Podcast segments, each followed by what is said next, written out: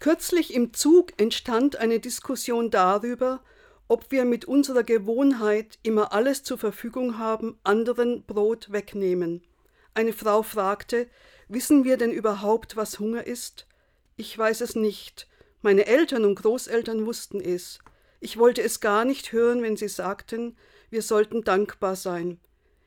Wenn ich einem anderen dankbar bin, weil er für mich ist, was tue ich dann? Ich lade ihn ein, ich möchte ihm eine Freude machen. In Bayern hört man noch an manchen Orten, vergelt's Gott. Im Psalm fragt ein Beter, was kann ich meinerseits tun als Dank dafür, dass ich Leben, Freunde, mein Auskommen und Hoffnung habe?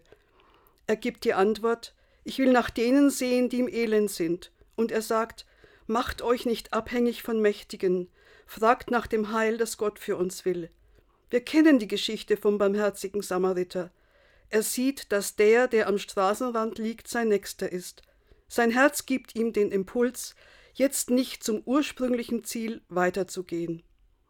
Seien Sie heute behütet in Ihrem Tun und lassen Sie uns beten, Gott erbarme dich, wenn wir hartherzig sind.